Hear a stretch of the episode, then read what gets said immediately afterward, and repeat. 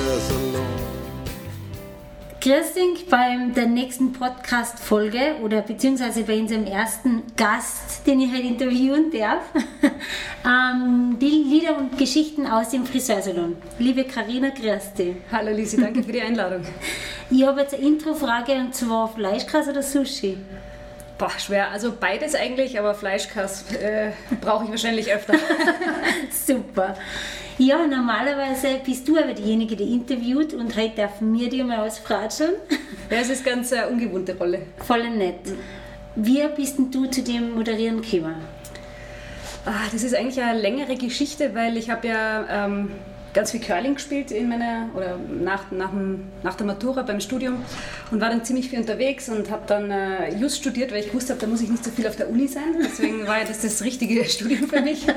Und dann hat mich damals der Stefan Steinacher, den kennt ihr ja alle bestimmt von Hahnenkammrennen, äh, Tennisturnier und so weiter, äh, ich glaube 2007 mal gefragt, ob ich nicht was mit ihm moderieren wollen würde, beziehungsweise mit seinem Partner, mit dem Didi. Ja, und dann so hat das so quasi angefangen. Okay. Und dann ab 2012 habe ich ein bisschen mehr moderiert, aber eben immer neben dem Fulltime-Job eigentlich. Mhm. Ähm, deswegen habe ich das nie so wirklich ganz verfolgt und dann die letzten Jahre hat sich dann ergeben, und ich habe auch, muss ich sagen, mich ein bisschen überwinden müssen, den Schritt zu wagen und seitdem bin ich äh, Vollzeitmoderatorin. Super. Das bringt mich vielleicht gleich zur nächsten Frage. Du hast es jetzt wirklich in kurzer Zeit ähm, von lokal auf überregional geschafft zu moderieren, also diesen Sprung Jungunternehmerin ähm, echt rasend schnell hingelegt. Wie hast du das geschafft oder hast du auch für junge Kitzbühler, Kitzbühlerinnen einen Tipp, wie das geht? Also bei mir war, glaube ich, der das Wichtigste war eben, dieser Schritt, das zu wagen. Und was man ja bei solchen Jobs auch braucht, ist auch ein bisschen Eigenwerbung. Das fällt, fällt einem dann extrem schwer. Und Social Media ist auch sowas, wo ich zum Beispiel ganz schlecht bin eigentlich.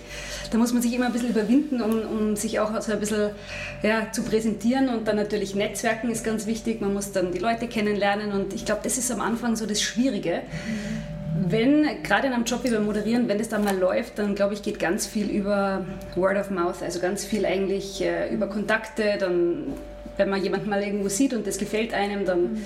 Hat man vielleicht schon jemanden an der Hand und ich glaube, so hat sich das dann ja, vor allem im Sportbereich eigentlich echt mhm. gut entwickelt. Ich muss sagen, im Sportbereich gibt es relativ wenig Frauen, gerade in Tirol, die äh, Live-Events moderieren. Mhm. Also sei es, keine Ahnung, Triathlon, ja. Radmarathon, Tennis, Fußball, egal was, da gibt es eigentlich sehr wenig Frauen, die vor Ort äh, Stadionsprecher mhm. sind. Mhm. Ich glaube, beim Skiweltcup in Lienz waren wir sogar die allerersten rein Damen-Tour. Äh, also, oh, ja, das, das war auch echt super, weil die Roswitha Stadlober war dort. Ja. Und äh, das war irgendwie was, für mich auch was ganz Besonderes, weil ich war ja schon dabei vorher beim Skiweltcup, eben mit dem Stefan, mit dem Didi. Aber das war nochmal was ganz Besonderes, mhm. quasi, mhm. Zu, dass wir die Ersten waren. Also das voll war cool. echt cool, ja. Muss man sich im Hintergrund natürlich auch voll vorbereiten, gell? Also als im Vorfeld quasi recherchieren und so, damit du dann auch gerichtet bist. Ja, es kommt immer ein bisschen auf die Veranstaltung an. Also jetzt letzte Woche war ich zum Beispiel beim Salzburger Landespreis. Das ist extrem viel Vorbereitung, weil du ähm, einen langen Abend hast mit Gästen. Mhm. Äh, da geht's dann, da werden dann Preise verliehen. Also das ist ein bisschen mehr Vorbereitung. Beim Sport, wenn du da drin bist, dann ist es gar nicht äh, so viel. Also natürlich, ähm, gerade wenn du Field Reporting machst mit Kamera, dann musst du natürlich die richtigen Fragen stellen und das mhm. auf jeden Fall. Aber gerade äh, wenn so wie beim Tennis-Dinge, das ist sehr viel auch die Leidenschaft zum Sport, die das ein bisschen einfacher macht. ja. ja. ja da sind wir bei uns in der Sportstadt oder so eh gut aufgehoben, gell? weil wir alle ähm, recht viel da kennen und dürfen. Bringt mir aber jetzt zur nächsten Frage. Gibt es eine richtig gute Interviewfrage? Ich habe immer ja, den Fehler am Anfang gemacht, den mache ich mittlerweile nicht mehr, die äh, Ja-Nein-Fragen, die klassischen rhetorischen Fragen dann reinstreuen, weil wenn man den falschen Interviewpartner hat, dann kriegt man sehr, sehr kurze Antworten zurück, zum Beispiel Ja oder Nein.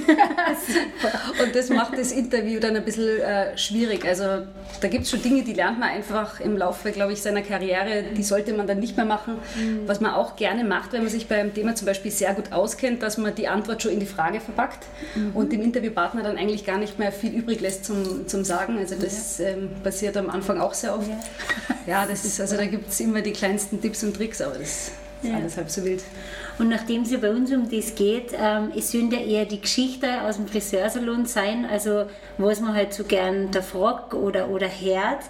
Hast du in deinem Repertoire quasi eine Geschichte, die du gerne erzählst? Ich glaube, ich habe viele lustige, echt extrem viele lustige Geschichten auch vom Moderieren äh, mhm. ähm, zu erzählen. Was, ich, was mich ein bisschen verändert hat in meinem Leben, ist vielleicht keine lustige Geschichte, aber für mich eine relativ wichtige. Ähm, das war eben nach der Geburt von meinen Zwillinge, war ich ja sehr, sehr krank und war auch eine Zeit lang im Krankenhaus und habe dann eben noch ein Aneurysma im Kopf gehabt und habe das dann mhm. operiert. Und war dann relativ lang, eigentlich so ungefähr zwei Jahre, ein bisschen ja, lahmgelegt, möchte ich jetzt mal mhm. sagen. Und in der Zeit habe ich schon sehr viel darüber nachgedacht, was, äh, was ich machen will.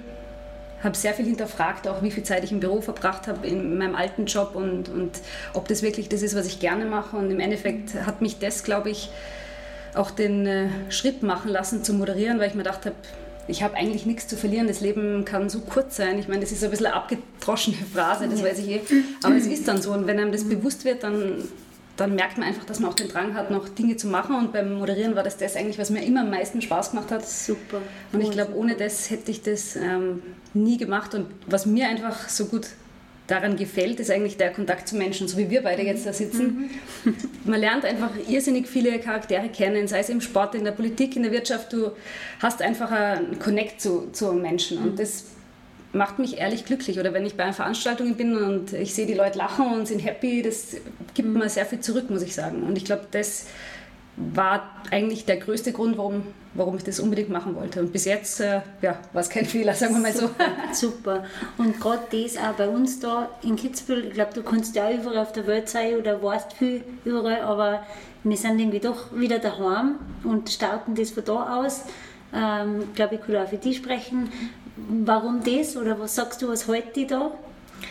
Ich glaube, dass Kitzbühel so was Besonderes ist, gar nicht nur wegen der Natur. Das ist natürlich absolut außergewöhnlich, wo wir wohnen. Wir haben allein die Infrastruktur, die wir haben da in Kitzbühel, ist unglaublich. Das ist so was unfassbar Tolles für Familien, für jeden, der da wohnen darf, muss ich echt sagen. Ich bin da einfach glücklich mit den Kindern. Wir können alles machen. Wir können auf dem Berg, wir können Eislaufen, Curling spielen, Tennis spielen. Also Sportangebot sowieso Ende nie. Und ich glaube, was Kitzbühel auch so besonders macht, sind einfach die Leute. Also wenn man die Leute kennenlernt, jeder hat so... Äh, Eine Geschichte. So, ja, genau. Geschichten zu erzählen, jeder, so wie auch du jemand bist. Man merkt einfach, dass die Leute zusammenhelfen. Wenn es hart auf hart kommt, dann helfen die Einheimischen einfach zusammen. Und ich glaube, dass man da gemeinsam auch ganz viel erreichen kann. Und das macht Spaß. Je, mehr, je älter ich werde in der Stadt, desto glücklicher bin ich da eigentlich, muss ich echt sagen. Ich glaube, das sind wunderschöne letzte Worte. Danke, dass ich wieder mal mit dir ratschen habe dürfen. Danke dir, Lisa. Danke für die Einladung und alles Ciao. Gute. Dankeschön.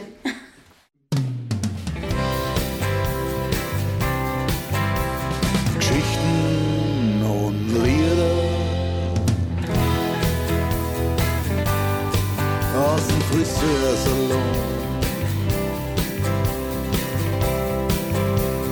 Blah, blah, blah, blah, blah, blah, blah, blah, blah.